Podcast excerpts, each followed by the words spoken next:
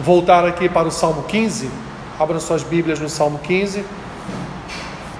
Eu vou fazer uma releitura do Salmo e vou trazer uma breve reflexão para então poder ministrar a Santa Ceia nesta noite.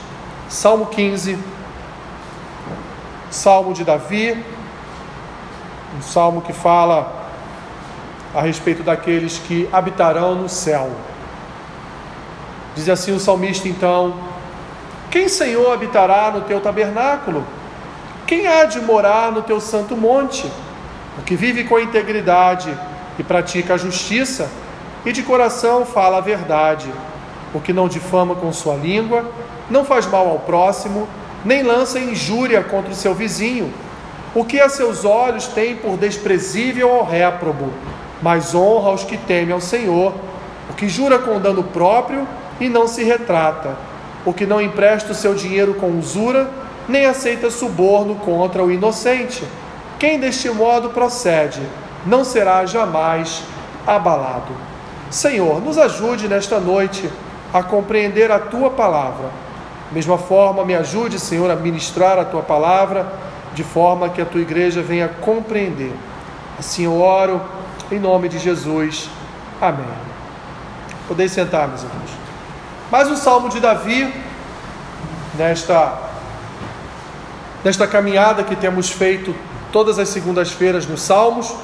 Este é mais um salmo de Davi, um salmo em que ele vai expressar a sua condição de verdadeiro de verdadeiro adorador. É um salmo que fazia parte de uma liturgia no templo, liturgia de entrada no templo, com alguns requisitos aqui para que o homem se aproxime de Deus e venha viver diante do Senhor com integridade. Meus irmãos, quantas vezes você tem ouvido esta palavra integridade? Parece que parece que é uma palavra que sumiu do Aurélio, né? Aliás, duas palavras, integridade e piedade. Parece que são palavras que a gente não ouve mais no contexto cristão. A gente não, é, os nossos ouvidos não, não estão mais é, é, alinhados a essas palavras porque a gente não ouve. Mas as Escrituras, meus irmãos, nos ensinam a viver uma vida de integridade, nos ensinam a viver uma vida piedosa. E Davi, aqui neste salmo, o que ele vai fazer? Ele vai então aqui indagar que tipo de pessoa pode se aproximar de Deus, que tipo de pessoa pode ter comunhão com Deus. E Davi, evidentemente, ele vai responder a esta pergunta a partir do versículo 2 e vai dizer, meus irmãos, que aqueles que podem se aproximar de Deus, aqueles que podem ter comunhão com Deus, será ou serão aqueles que de fato foram chamados por Deus para servi-lo, porque não podemos esquecer, meus irmãos, que quando Davi fala de integridade, de justiça, de verdade, quando ele fala de não difamar o próximo, isso na verdade já são já é uma operação que o Espírito realizou no nosso coração. Nós agora não fazemos mais esforço nenhum para não falar mal de uma pessoa. Nós não falamos, por quê? Porque o Espírito já mudou o nosso coração. A nossa atitude já passou a ser outra. Então, quando Davi, no versículo 1, pergunta: Quem habitará no teu tabernáculo, Senhor? Quem são as pessoas que podem estar no teu templo? Quem são as pessoas que podem servi-lo no templo? E vai pular para uma segunda pergunta: Quem há de morar no teu santo monte? Podemos aqui até vislumbrar esse santo monte como uma eternidade. Quem, Senhor, vai viver a eternidade com o Senhor? Que tipo de pessoa vai estar eternamente com o Senhor? E a partir do versículo 2, então, Davi vai começar a responder a sua própria pergunta. E Davi vai falar de quem aqui, meus irmãos? Davi vai falar de pessoas regeneradas, pessoas convertidas. Davi vai falar do povo de Deus. Davi está aqui, na verdade, é, falando este salmo, cantando este salmo, escrevendo esta poesia para aqueles que não são o povo de Deus, porque eles vão ler este salmo e vão dizer: ih, rapaz, só esses aqui podem estar na presença de Deus, só esses daqui podem estar na comunhão do tabernáculo, só esses aqui vão alcançar a vida eterna. Então o ímpio vai olhar para este salmo e vai dizer: Este salmo não é para mim, este salmo não serve ao meu coração, porque eu não sou esse tipo de pessoa, porque este tipo de pessoa é um tipo de pessoa regenerada, é alguém que faz parte do povo de Deus. Davi, então, meus irmãos, vai dizer aqui, entre linhas, a mesma palavra que Deus falou a Abraão. Abra sua Bíblia lá em Gênesis 17, versículo 1. Gênesis capítulo 17, versículo 1. Olha o que Deus diz a Abraão: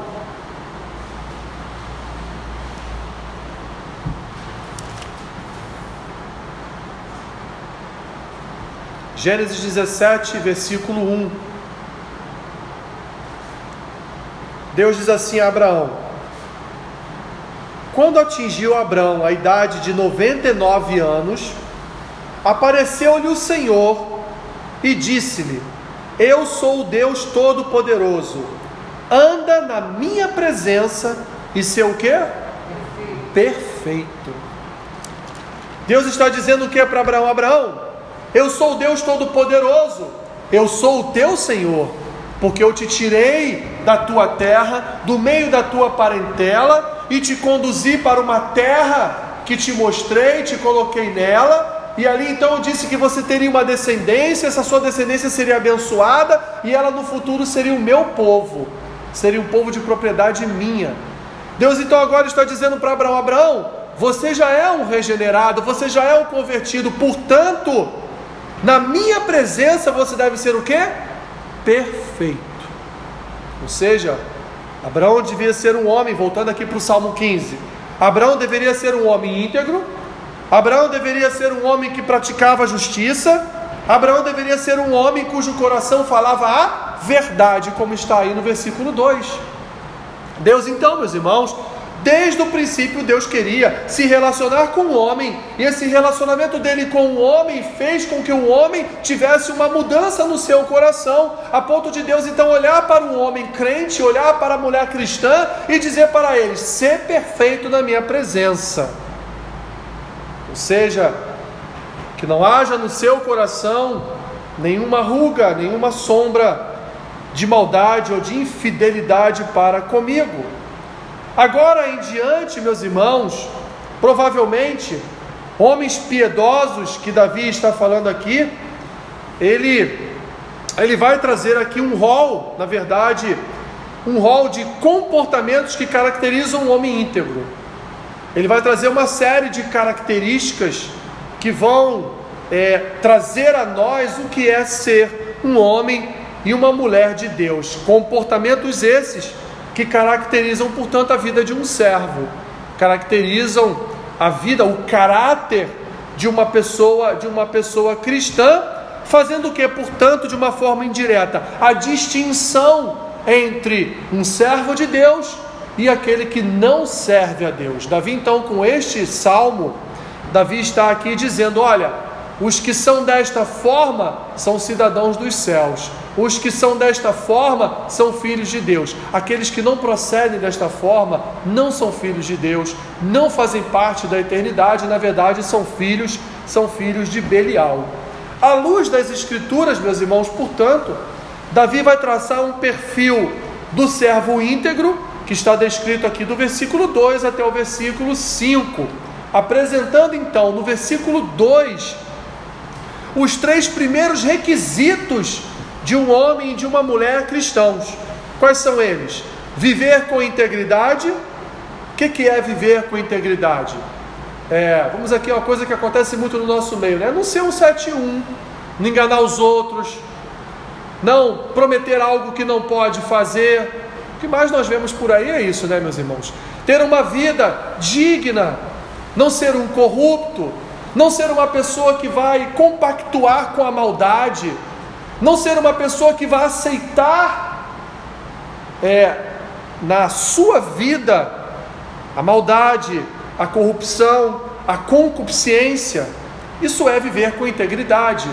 É a pessoa saber que serve a um Deus santo, a um Deus digno de todo louvor e toda adoração, e que a nossa vida deve ser uma vida que adore a este Deus. deve ser uma vida que dê testemunho de quem é esse Deus, de quem é esse Senhor. Em segundo lugar, Davi vai dizer no versículo 2 que este homem ele deve praticar a justiça. E o que é, meus irmãos, praticar a justiça? É olhar, é olhar para as ações deste mundo e, meus irmãos, julgar ali o que é justo e o que não é justo.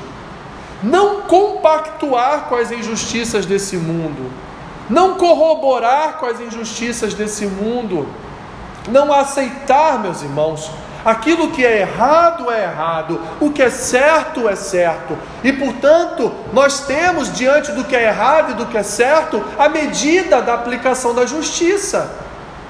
Aplicamos a justiça aquilo que é errado, e aquilo que é certo nós olhamos e comparamos com o que é justo e vemos que aquilo é certo. Mas vivemos hoje num mundo, meus irmãos, onde o que era certo virou errado e o que era errado passou a ser o certo. E infelizmente, muitos cristãos, meus irmãos, embarcam embarcam nesta nesta onda.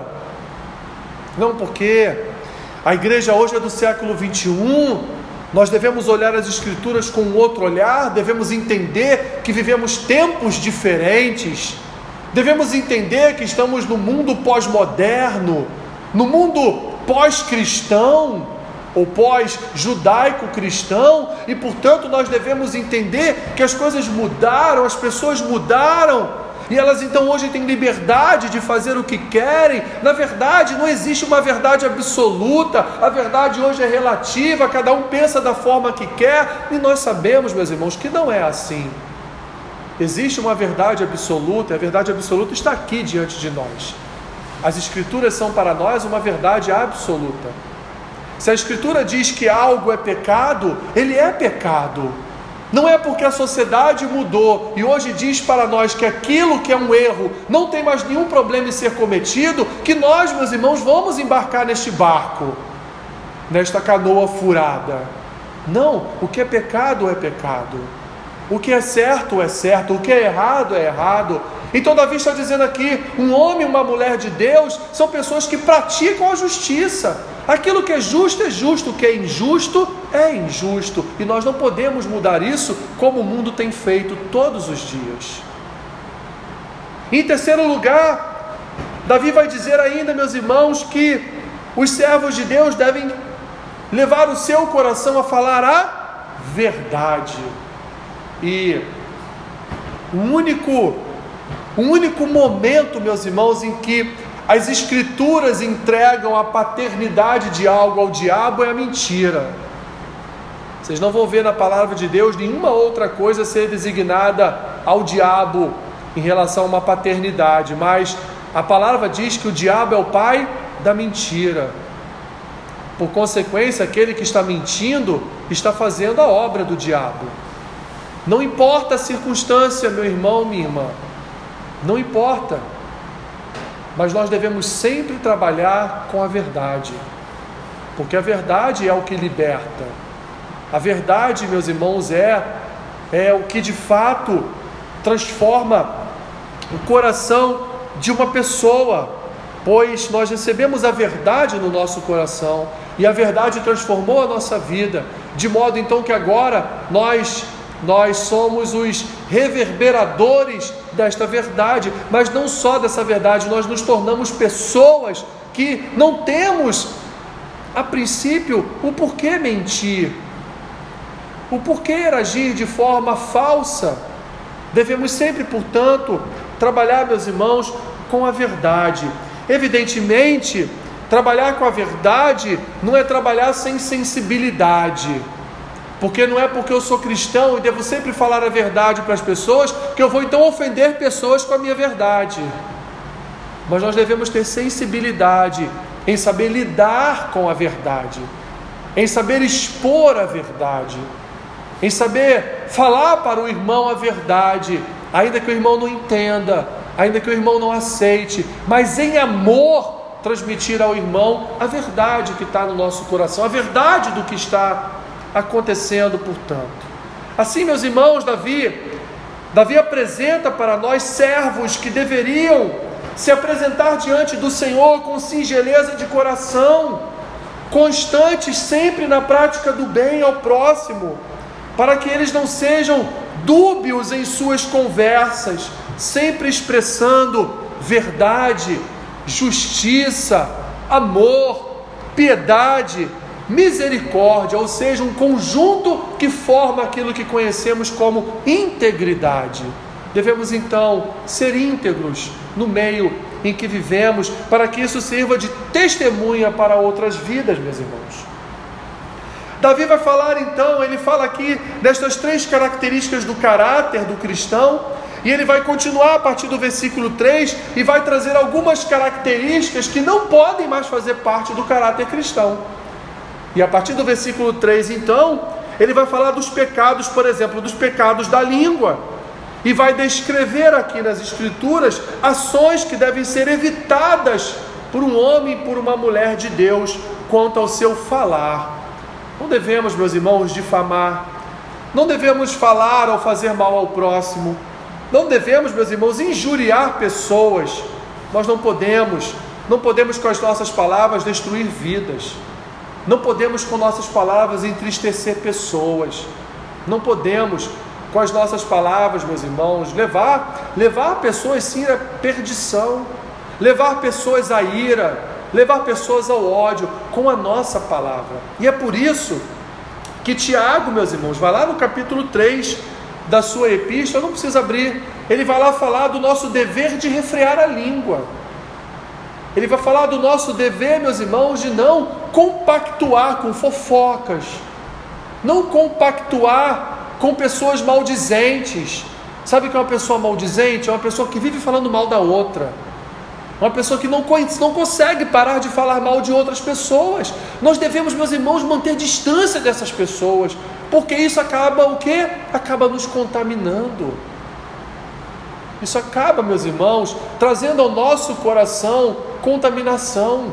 Como é ruim, por exemplo, você trabalhar ao lado de uma pessoa que ela passa o dia inteiro falando do fulano do setor tal, do chefe do setor não sei da onde. Ela passa o dia inteiro falando mal do seu patrão, de quem paga o salário dela todos os meses, maldizendo o seu chefe, falando mal do seu patrão ao invés de estar orando pela vida dele, ao invés de estar pedindo a Deus, muda o coração desse homem, Senhor. Mas ela está ali o dia inteiro, falando mal dele, falando mal dele, falando mal dele, uma pessoa maldizente, uma pessoa que não entendeu, não entendeu que quando nós, meus irmãos, quando nós somos regenerados, o nosso falar muda. Não falamos mais palavras de baixo calão, nós não emprestamos mais a nossa língua a Satanás. É isso que Davi está dizendo aqui. Devemos observar, porque a nossa língua, meus irmãos, como vai dizer Tiago, apesar dela ser pequenininha, mas ela faz um estrago gigantesco. Gigantesco. Quantas pessoas, eu poderia perguntar a vocês, quantas pessoas que vocês conhecem próximas ou distantes, que ouviram falar de histórias a respeito delas, que foram, tiveram suas vidas destruídas por causa de fofoca, por causa de uma língua maldizente. Várias pessoas, meus irmãos, são destruídas por causa de fofoca. Quando uma pessoa então chegar perto de você e vier com uma fofoca, vier com uma maledicência, foge, meus irmãos, porque as Escrituras nos ensinam: fuja da aparência do mal. Quem está falando ali, meus irmãos, não é aquela pessoa, mas quem está falando ali é um espírito demoníaco através daquela pessoa, usando a vida dela para maldizer outra pessoa. Não compactue com isso. Não compactue, meu irmão e minha irmã. No versículo 4, Davi então continua e vai apresentar aqui outras características do servo fiel ele, por exemplo, vai reprovar as ações dos perversos. Ele diz: O que a seus olhos tem por desprezível ao réprobo, mas honra os que temem o Senhor. O que jura com dano próprio e não se retrata. É uma característica de um servo fiel, meus irmãos. Quando ele fala alguma coisa para você, quando ele promete algo, ele cumpre. Enquanto o mundo aplaude, o servo do Senhor vai condenar essas ações. Enquanto, enquanto o mundo aplaude um homem mau, o servo do Senhor vai condenar, ele não vai aceitar aquilo. Olha o que diz o profeta Isaías, não precisa abrir, eu vou ler para você. Lá no capítulo 5, versículo 20 da sua profecia, ele diz assim: Ai dos que ao mal chamam bem, e ao bem mal.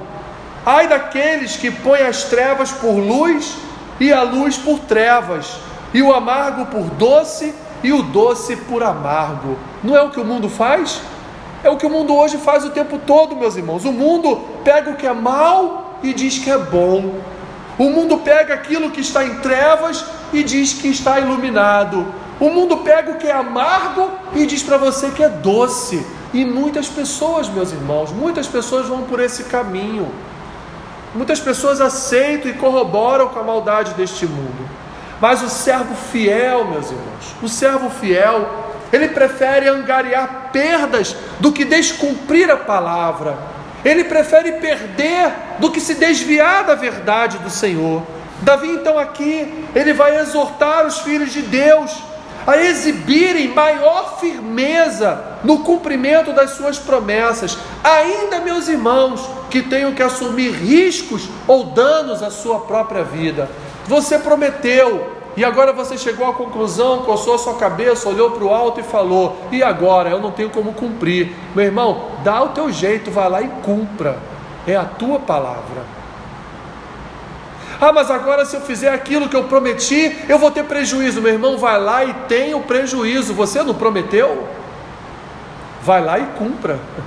Vai lá e faça. É isso que Davi está dizendo aqui o que jura com dano próprio e não se retrata, ou seja, aquele que promete algo, ainda que vá ter um prejuízo, um dano próprio, e ele não vai se retratar naquilo que ele, que ele prometeu, ele não vai dizer, olha, infelizmente eu não posso mais fazer aquilo que eu lhe prometi, ele não vai fazer isso, ele vai lá e vai cumprir, por quê? Porque ele é um servo do Senhor. Ele é ele é imagem e semelhança de Deus. Ele é um representante do Senhor na terra. E portanto, assim como o Senhor promete na Sua palavra e cumpre, o servo fiel, quando promete algo, ele também deve cumprir. Amém? É assim, meus irmãos, que funciona. Em sequência, ele vai falar então a respeito da usura que causa opressão aos pobres. O que é usura, meus irmãos? É você emprestar a alguém que está precisando, está necessitando e você ainda cobra juros. Ah, Alessandro, mas olha só. Poxa, eu tenho um dinheirinho lá na poupança e o fulano me pediu lá um certo valor emprestado. Eu vou tirar da minha poupança, vou emprestar e aquele dinheiro que eu emprestei eu deixei de ter rendimento. Sim, meu irmão, isso é emprestar sem usura. As Escrituras dizem que quando você cobra juros, aquele que você empresta, você está usurpando o irmão, você está roubando o irmão. Ainda que você tenha perdas econômicas, as Escrituras nos convidam a emprestar com amor, sem cobrar, meus irmãos, os juros. Por exemplo, isso é uma lei, e Davi está aqui apenas replicando a lei. Essa lei está lá em Levítico capítulo 25. Eu já abri aqui, eu vou ler para os irmãos. Levítico capítulo 25, versículos 35 e 36 dizem assim: Se teu irmão empobrecer, normalmente quem pede dinheiro emprestado a gente é porque empobreceu, né? Está precisando, né? Para pagar as suas contas. E as suas forças decaírem, então sustentá-lo-ás. Como estrangeiro e peregrino, ele viverá contigo. E ele diz no 36: não receberás dele juros nem ganho. Olha o que dizem as Escrituras. Teme, porém, ao teu Deus, para que teu irmão viva contigo. Isto é uma lei, meus irmãos, registrada não só em Levítico 25, mas também em Deuteronômio capítulo 23. Deus fala: olha, empresta ao teu irmão se ele te pedir emprestado, se ele está empobrecido, se ele está passando por dificuldade, empresta, mas se você cobrar dele juros, você está em pecado. Que coisa, né, meus irmãos? Que coisa. Pois era, era uma função social cuidar de quem empobrecia, era uma função social ajudar aquele que estava necessitado, não imputando, portanto, a ele maior prejuízo nesse empréstimo, com juros, com correção monetária. Porque se ele está te pedindo valor, porque ele precisa, como ele vai te devolver aquele mesmo valor com mais um outro valor, se ele não tem? É isso, para isso que serve a lei. E também, meus irmãos, para que nós venhamos a tirar do nosso coração a idolatria pelo dinheiro, a idolatria pela riqueza, a idolatria por este poder que o dinheiro que o dinheiro traz na vida das pessoas. Davi então vai terminar o salmo não sem antes condenar os poderosos do seu tempo, que subornavam juízes com presentes para perverterem a lei e a justiça a seu favor, sem evidentemente deixar de condenar esses magistrados por sua corrupção. Ele vai dizer no versículo 5: o que não empresta o seu dinheiro com usura, nem aceita suborno contra inocente. Quem deste modo procede não será jamais abalado. No tempo de Davi, os juízes eram corruptos, meus irmãos. Eles julgavam a causa do poderoso, davam ganho ao poderoso, bem diferente do nosso tempo, né? Hoje não é mais assim, né? Eles, eles davam ganho de causa sempre para os poderosos e os pobres, coitados, nunca conseguiam, nunca conseguiam alcançar a justiça por causa desses juízes iníquos. Então Davi está dizendo aqui: olha, se você é um crente e você é um juiz, não aceite suborno. Não, não prejudique a vida do pobre por causa de um rico. Não faça isso, porque se assim você fizer, você não é um cidadão do céu. Você não é um crente, você não é um filho de Deus. Assim, meus irmãos, o servo que foi íntegro diante de Deus, e se apresentou fiel a estas características do salmo, ele vai encontrar sempre o favor e o cuidado de Deus.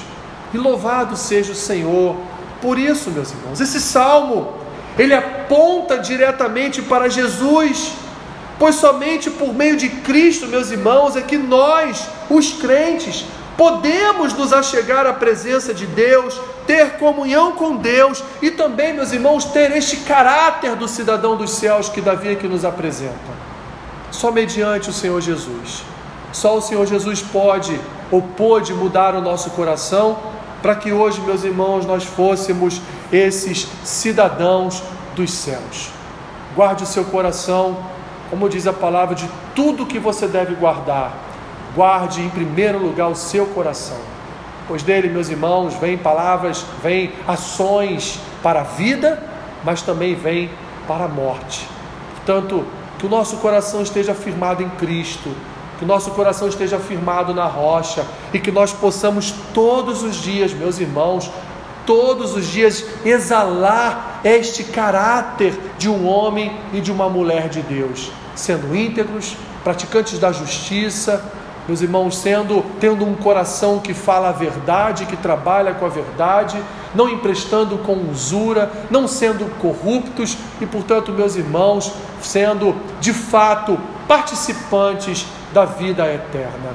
Amém? Glória a Deus. Senhor, obrigado por tua palavra, Senhor, pois com a tua palavra aprendemos o teu caráter, que é santo, que é justo, que é bom.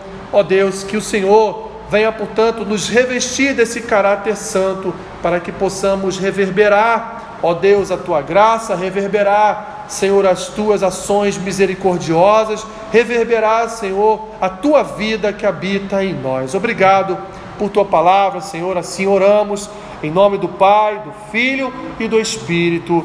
Amém.